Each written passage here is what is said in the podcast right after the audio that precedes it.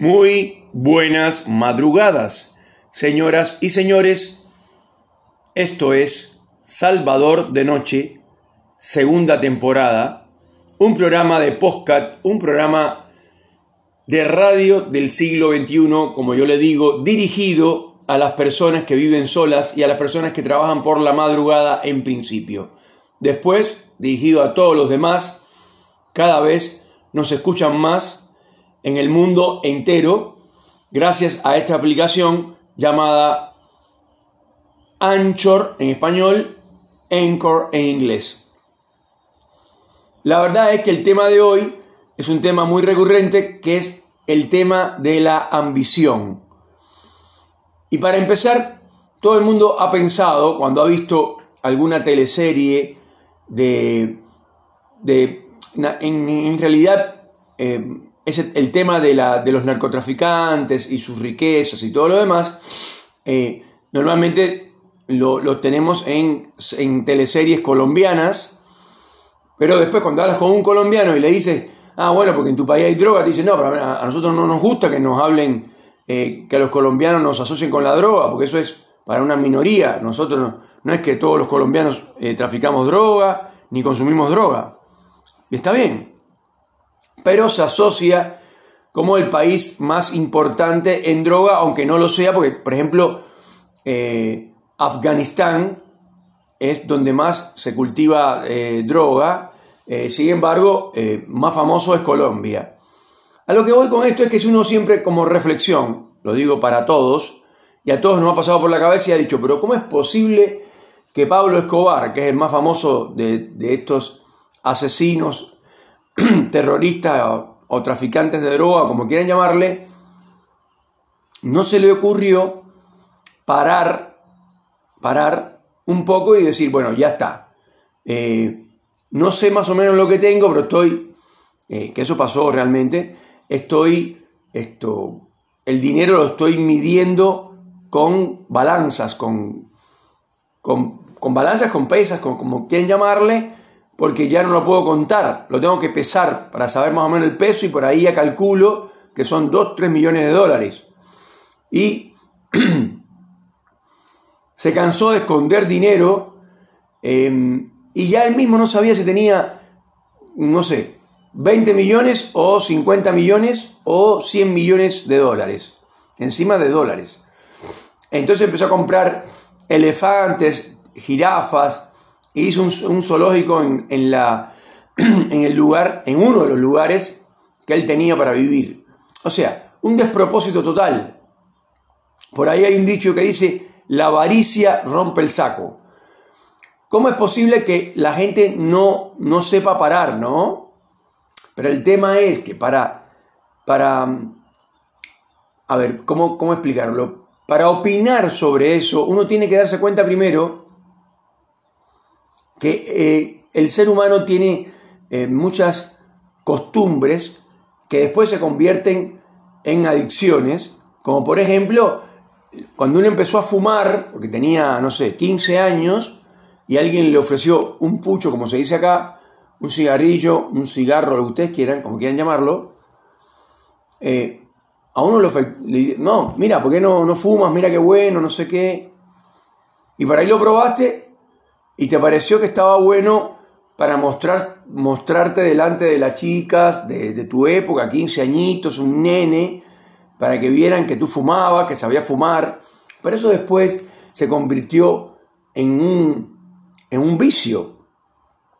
Y entonces empezaste a consumir eh, atados, como se dice acá, de cigarrillos, eh, que son de 20 cigarrillos, y te fumabas dos al día, eh, dos atados al día. ¿Cómo es posible? ¿Cómo fue que pasó? Bueno, porque uno tiene una tendencia a eh, consumir, a eh, salirse, eh, a quitarle un poco de dramatismo a la vida. La vida diaria, por linda que sea tu vida, tiene cierta monotonía, tiene cierto toque de, de, mm, de ¿cómo es?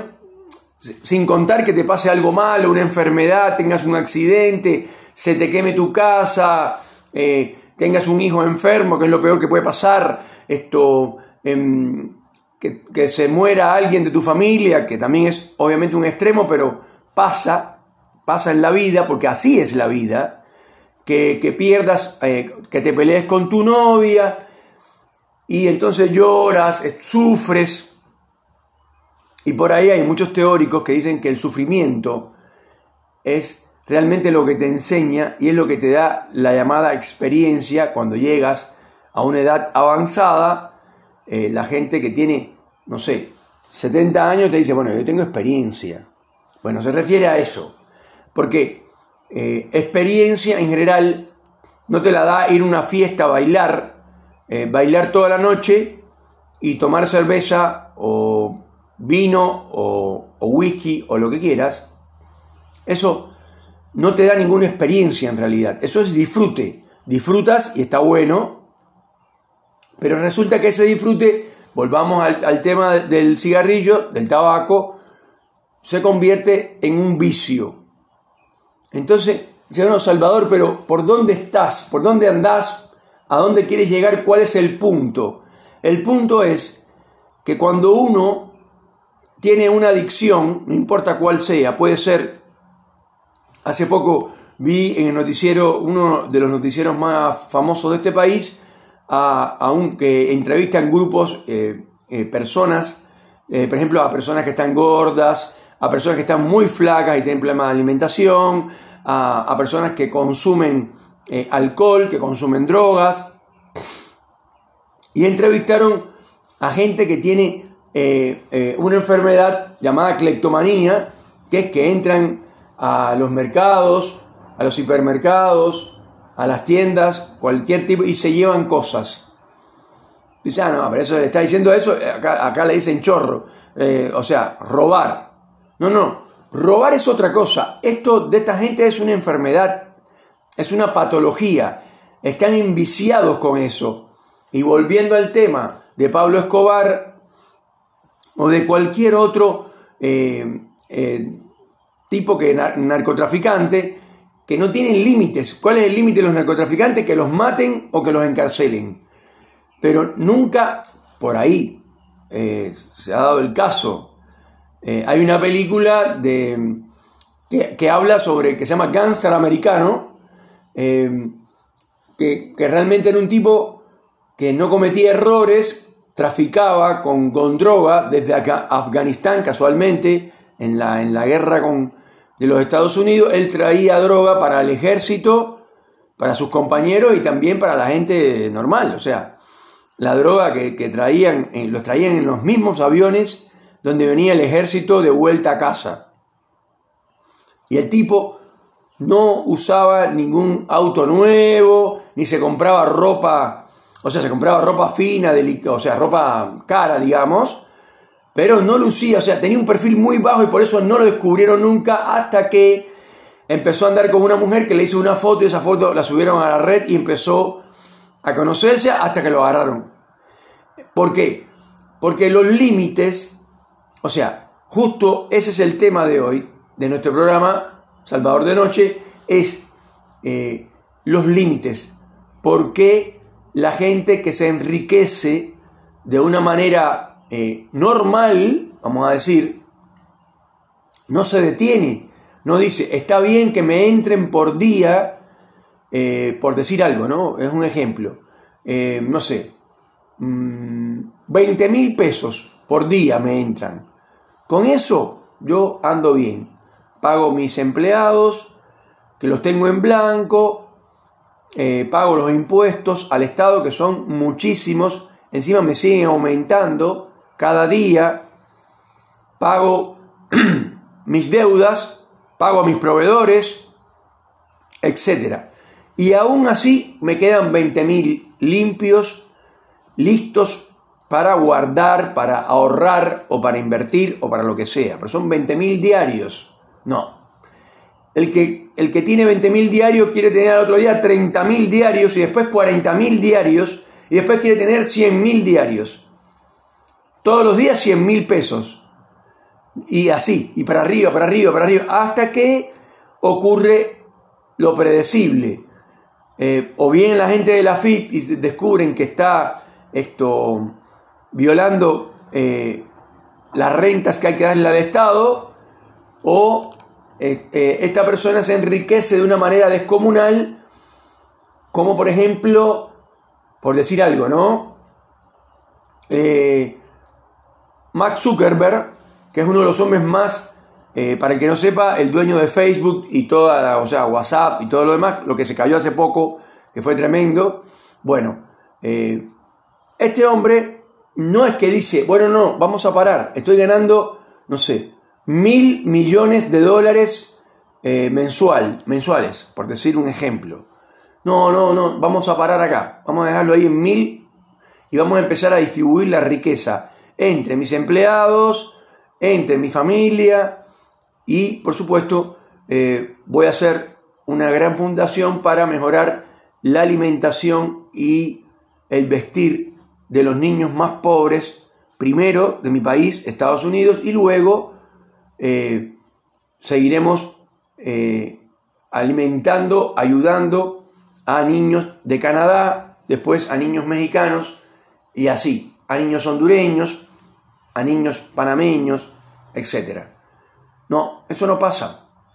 A Max Zuckerberg no se le ocurre eso, lo que se le ocurre es que esos mil millones que gana por mes, es un ejemplo, gana mucho más que mil millones, ya lo sé, pero es un ejemplo, él no quiere eh, esto, seguir ganando mil millones por mes, quiere ganar dos mil, tres mil, cuatro mil, cinco mil millones por mes. Y sigue, y sigue, y sigue, sin parar. Entonces, nunca se han preguntado eh, o sea, porque cuando uno lo ve desde pobre, desde el hombre de a pie, desde el hombre que anda en transporte público, que no tiene para llegar a fin de mes, que le faltan alimentos, que no, que puede comer, digamos, diariamente fideos, fideos con tuco, fideos con, con manteca, eh, arroz y cosas así. A ese hombre, a ese hombre de a pie, cuando piensa, ¿no? Dice, pero es que yo no sé cómo Max Zuckerberg no para un poco eh, para divertirse, para relajarse y distribuye esa riqueza eh, entre otras personas. Total, él no se la va a poder llevar. Y así con todos los hombres ricos del mundo. Por ejemplo, el Shah de Brunei. Brunei es un sultanato que queda en el Medio Oriente y el Shah de Brunei tiene un Rolls Royce que está bañado en oro y diamantes. Entonces, la pregunta es, ¿estás hablando en serio, muchacho? O sea, ¿cuál es la diferencia entre un Rolls Royce de oro y diamantes y un Rolls Royce normal? Fíjate que estoy comparando. Si te subes adentro del auto, él te va a llevar de un punto a otro, o sea, es un transporte. Tenga oro y diamantes o tenga una pintura normal o tenga usted todo despintado, feo, con una, con una pintura eh, dañada por el sol, por el tiempo, eh, el auto igual te lleva de un punto al otro. Entonces la pregunta es, ¿por qué el sultán de Brunei eh, tiene un Rolls Royce de oro y diamantes? Y ese es el el punto culminante de no saber qué hacer con dilapidar la fortuna que tiene, porque ya no sabe qué hacer, porque el tipo tiene tanto dinero que él sabe que se va a morir y no se va a poder llevar ni un solo diamante, ni un billete de 100 dólares, ni uno de 5 ni uno de 1, no se puede llevar nada. Te lo pueden poner dentro de la caja, eso de última, el sepulturero del cementerio eh, se mete y te lo roba, pero otra cosa no va a pasar. No está demostrado que en otras vidas se puede disfrutar de ese oro. Y ahí tienen las pirámides de Egipto. La gente de Egipto pensaba que sí, y que había otra vida. Pero todo el mundo que piensa en otra vida y que cree en esa teoría, no se ha podido demostrar absolutamente nada. Cuando se termina la vida, esta vida que nos toca, Después puedes decir que se repite, que, el, alma se reencarna, en, que hay reencarnación en otras vidas, y todo lo demás, todo lo que tú quieras, pero nadie ha podido demostrar que uno puede disfrutar de los objetos que tiene en esta vida, como por ejemplo un Rolls Royce de oro y diamantes, en la otra vida, o cuando muere. Cuando muere se acabó, ya está. No se ha podido demostrar lo contrario. Entonces, para cerrar estas ideas, la persona que es un comerciante y que tiene y vende pantalones o zapatos, zapatillas, lo que tú quieras, ¿para qué se esfuerza tanto? Porque como es un negocio que es propiamente de él, la persona quiere que los empleados, después de las 9 de la noche, según la ley, no deberían trabajar, sin embargo, él los pone a trabajar el día de la madre hasta las 12 de la noche. El día eh, tal hasta las, no sé, hasta las 2 de la mañana. Eh, no sabe qué hacer para sacarle más eh, plusvalía, diría el gran Marx, Carlos Marx o Federico Engel, filósofos del comunismo y del socialismo, sacarle el jugo, la plusvalía a los empleados y pagarle lo mismo de siempre, mientras él está ganando el doble, el triple, el cuádruple de lo que estaba ganando. Pero no para. ¿Saben por qué no para? Porque es una patología. Porque de alguna manera la mayor parte de la gente, del, del porcentaje de gente que es rica y que es millonaria o ultramillonaria en este, en este planeta, están enfermos y quieren seguir ganando. No pueden parar, no pueden parar de ganar, de ganar, ganar dinero. Eh, pero como, como sabemos, el dinero no se come. Más de una vez, algún hombre rico se ha quedado en un desierto o en una selva tirado y ha tenido que agarrar los dólares que lleva y hacer una fogata para mantenerse con vida. Entonces, ¿en serio quemó dólares? Sí, en serio quemó dólares. Es un papel en realidad. Nosotros le damos mucho valor, pero es un papel con tinta que representa los valores para el intercambio de alimentos, de bienes, servicios, etc. No vamos a dar una clase ahora de economía, pues además no soy economista para nada, ni sé mucho de eso. Pero, eh, fíjense, concretamente, la pregunta, que seguramente se la han hecho otras veces ustedes, es, ¿por qué la gente que tiene más dinero no distribuye, no, no esto, hace, o sea, hay mucha gente que, que por supuesto tiene em, ONG y, distribuye su dinero, ayuda a los más pobres, pero igual la ONG crea dividendos y además puede esto eh, liberar de los impuestos a gran parte de su fortuna. Entonces el que tiene una fortuna quiere más y más y más y más. Y la pregunta es una pregunta muy sencilla. ¿Por qué? ¿Y para qué?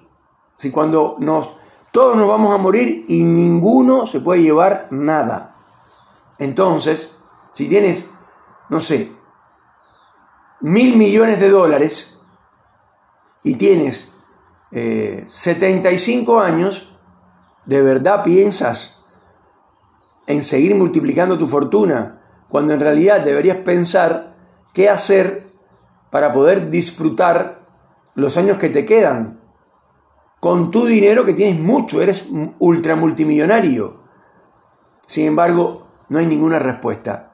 La respuesta es, queremos seguir haciéndolo.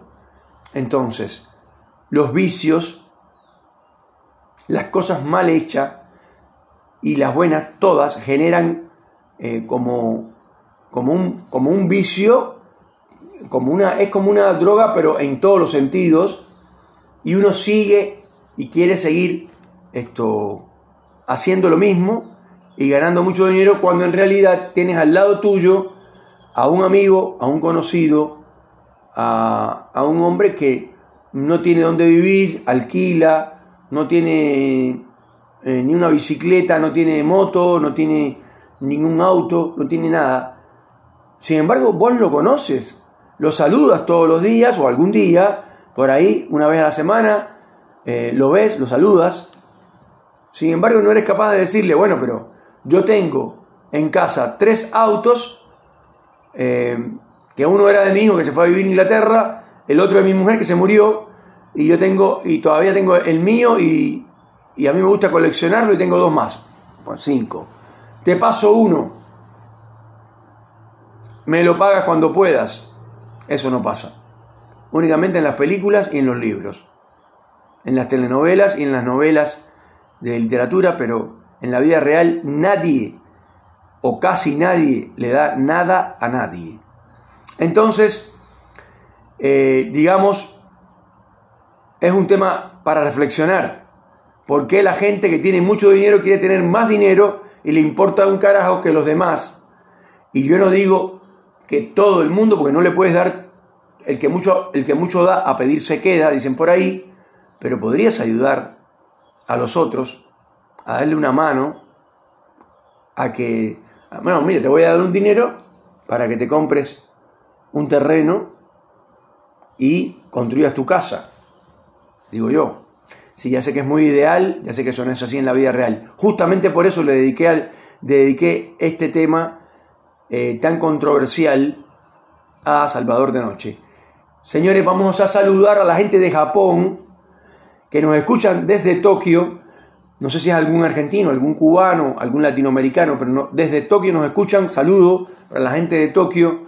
Saludo para la gente de Moscú, para la gente de Berlín, Alemania, para la gente de Suiza. Nos escuchan, está reportándolo la aplicación. Nos escuchan en Suiza, en Berna, en la capital de Suiza nos escuchan en Italia, nos escuchan en París, en Lisboa, Portugal y en España, en Toronto, Canadá y por supuesto en Washington, en New York y la ciudad de Miami que lidera la gente que nos escucha con el 60% de los oyentes son de los Estados Unidos, de Norteamérica y ahí también tenemos a la gente de la ciudad de Tampa, eh, un, un equipo de creativos que tenemos ahí en la ciudad de Tampa y los saludamos, le mandamos un fuerte abrazo.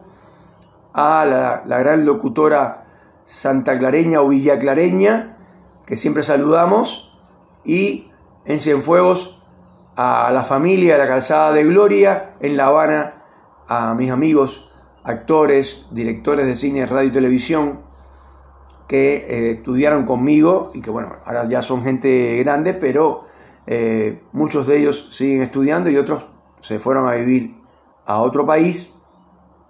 Saludamos a la gente de México, eh, del Distrito Federal Mexicano, que también escuchan el programa. Y en Colombia saludamos a Jenny, en Bogotá, eh, en Venezuela, en Caracas, Uruguay, Paraguay, Chile y acá, por supuesto, en Capital Federal y por supuesto en Neuquén Capital la capital de la Patagonia. En Cipolletti saludamos a Angélica Domínguez, una creativa del equipo también, que sugiere temas para el programa. Eh, a Karina en Ferry, que la saludamos por el Día de la Madre, una mamá espectacular. Y en Fernández Oro, por supuesto, el gran diseñador de todos los tiempos, el señor Cacho, eh, compañero de viaje. Eh, y en Cervantes a Jorge, Jorgito, cariñosamente, el gran Jorge, un vendedor de la hostia, y en Allen al gran productor Don Diebre, eh, a la familia eh, García, en Roca a Karina y en Villarregina a Lidia y, por supuesto, a Tony, el protagonista de los saludos de este programa y por supuesto siempre saludo también a Federico, otro compañero, otro chofer que también nos lleva a casa por la mañana. Señoras y señores, esto fue Salvador de Noche, segunda temporada.